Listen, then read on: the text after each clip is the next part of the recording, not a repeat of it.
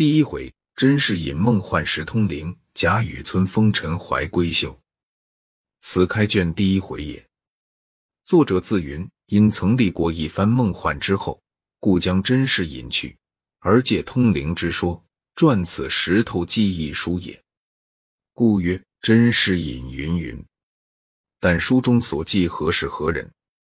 自幼云：今风尘碌碌，一事无成。忽念及当日所有之女子，一一细考教去，觉其行止见识皆出于我之上。和我堂堂须眉，诚不若比群钗哉？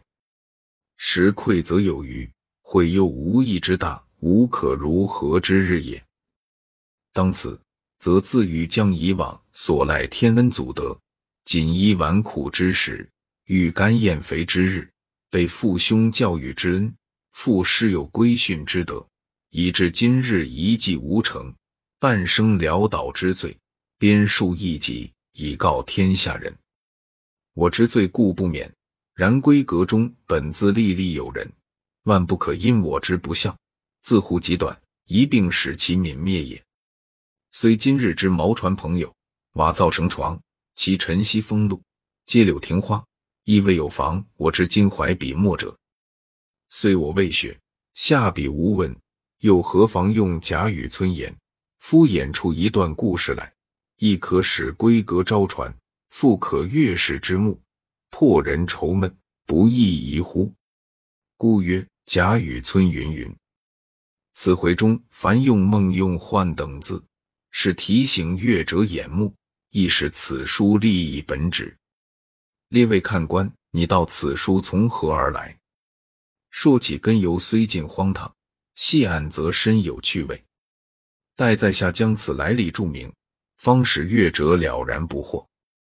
原来女娲是炼石补天之时，于大荒山无稽崖炼成高经十二丈、方经二十四丈顽石三万六千五百零一块。挖黄氏只用了三万六千五百块，只单单剩了一块未用，便弃在此山青埂峰下。谁知此时自经锻炼之后，灵性已通，因见众石俱得补天，独自己无才不堪入选，遂自怨自叹，日夜悲嚎惭愧。一日，正当接道之际，俄见一僧一道远远而来，生得骨骼不凡，风神迥异，说说笑笑来至峰下，坐于石边高谈快论。先是说些云山雾海、神仙玄幻之事。后便说到红尘中荣华富贵，此时听了不觉打动凡心，也想要到人间去想一想这荣华富贵，但自很粗蠢，不得已便口吐人言，向那僧道说道：“大师，弟子蠢物，不能见礼了。试闻二位谈那人世间荣耀繁华，心切目之。弟子志虽粗蠢，性却稍通，况见二师先行道体。”定非凡品，必有补天济世之才，立无济人之德。如萌发一点慈心，携带弟子得入红尘，在那富贵场中温柔乡里受享几年，自当永佩洪恩，万劫不忘也。二仙师听毕，齐憨笑道：“善哉，善哉！那红尘中有却有些乐事，但不能永远依时。”况又有美中不足，好事多磨八个字紧相连属，瞬息间则又乐极悲生，人非物换，究竟是到头一梦，万境归空，倒不如不去的好。这时凡心已痴，那里听得进这话去？乃复苦求再思。二仙知不可强制，乃叹道：“此一静极思动，无中生有之术也。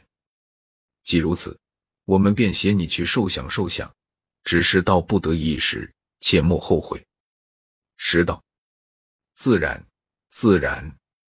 那僧又道：若说你姓灵，却又如此之蠢，并更无奇贵之处，如此也只好点脚而已。也罢，我如今大师佛法助你助，待劫中之日，复还本质，以了此案。你道好否？石头听了，感谢不尽。那僧便念咒书符，大展幻术，将一块大石灯石变成一块鲜明莹洁的美玉，且又缩成扇坠大小的可佩可拿。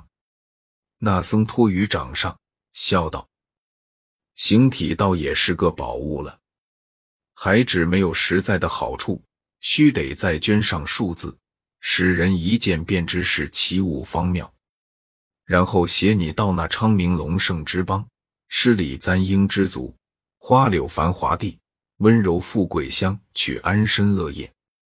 石头听了，喜不能禁，乃问：不知赐了弟子那几件奇处，又不知携了弟子到何地方？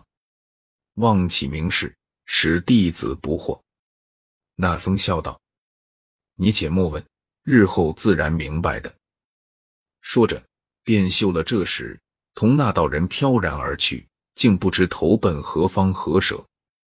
后来又不知过了几世几劫，因有个空空道人访道求仙，忽从这大荒山无稽崖青埂峰下经过，忽见一大块石上字迹分明，边树立立。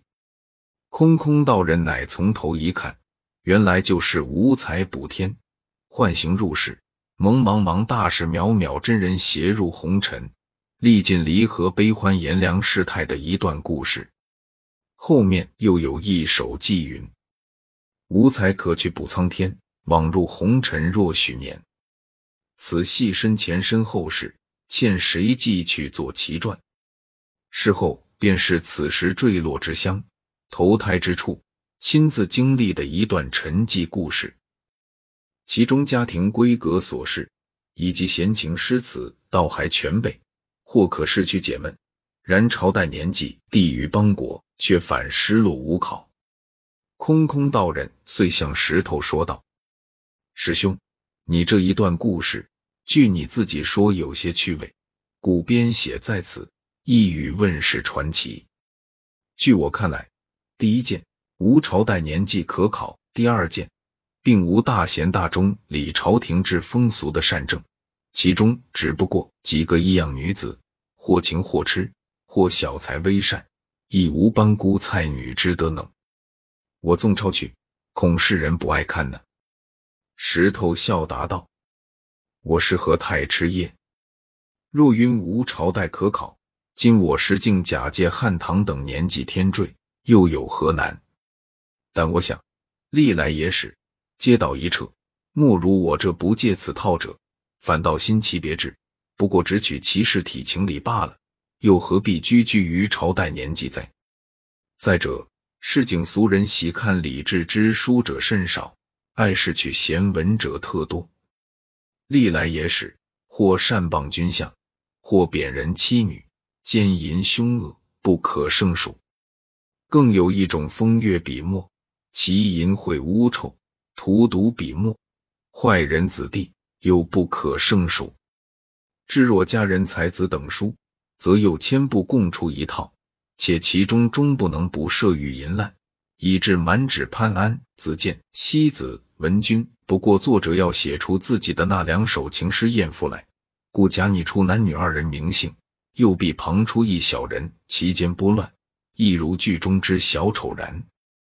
且还必开口急者也之乎？非文即理。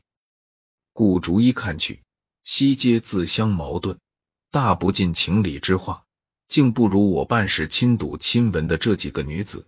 虽不敢说抢似前代书中所有之人，但事迹原委，亦可以消愁破闷。也有几首歪诗熟话，可以喷饭供酒。至若离合悲欢、兴衰际遇，则又追踪孽迹，不敢稍加穿凿，徒为供人之目。而反视其真传者，今之人贫者日为衣食所累，富者又怀不足之心。纵然一时稍闲，又有贪淫恋色、好货寻仇之事，那里去有功夫看那理智之书？所以我这一段故事，也不愿世人趁其道妙，也不定要世人喜悦简读，只愿他们当那醉饮宝卧之时，或必是去愁之际。把此一玩，岂不省了些寿命金力？就比那谋虚逐妄、却也省了口舌是非之害，腿脚奔忙之苦。再者，亦令世人换心眼目，不比那些胡牵乱扯、忽离忽欲、满纸才人淑女子建文君红娘小玉等通共手讨之旧稿。我师意为何如？空空道人听如此说，思忖半晌，将石头记再检阅一遍。因见上面虽有些指奸则宁贬谪诛邪之语，亦非伤时骂世之旨，及治君人臣良父慈子孝，凡伦常所关之处，皆是称功颂德，卷卷无穷，实非别书之可比。虽其中大致谈情，亦不过实录其事，又非假拟妄称，一味淫妖艳约、私定偷蒙之可比。因毫不干涉时事。方从头至尾抄录回来，问世传奇。从此，空空道人因空见色，由色生情，传情入色，自色悟空，遂译名为情僧，改《石头记》为《情僧录》。东鲁孔梅溪则题曰《风月宝鉴》。后因曹雪芹于道洪轩中批阅十载，增删五次，纂成目录。分出章回，则题曰《金陵十二钗》，并题一绝云：“满纸荒唐言，一把辛酸泪。都云作者痴，谁解其中味？出则记名，且看时尚是何故事。”按那时上书云：“当日地陷东南，这东南亦于有出曰姑苏，有成曰昌门者。”最是红尘中一二等富贵风流之地。这昌门外有个十里街，街内有个人清巷，巷内有个古庙。因地方窄狭，人皆呼作葫芦庙。庙旁住着一家乡宦，姓甄，名费，字世隐，嫡妻封氏，情性贤淑，深明礼义。家中虽不甚富贵，然本地便也推他为望族了。因这真是银秉性恬淡，不以功名为念，每日只以观花修竹、浊酒吟诗为乐，倒是神仙一流人品。只是一件不足，如今年已半百，膝下无儿，只有一女，乳名唤作英莲，年方三岁。一日檐下永昼，是隐于书房闲坐，置手绢抛书，伏极少气，不觉朦胧睡去。梦至一处，不辨是何地方，忽见那厢来了一僧一道，且行且谈。只听到人问道：“你携了这蠢物，意欲何往？”那僧笑道：“你放心，如今现有一段风流公案，正该了结。这一干风流冤家尚未投胎入世，趁此机会，就将此蠢物夹带于中，使他去经历经历。”那道人道：“原来近日风流冤孽又将造劫历史去不成，但不知落于何方何处。”那僧笑道：“此事说来好笑，竟是千古未闻的罕事。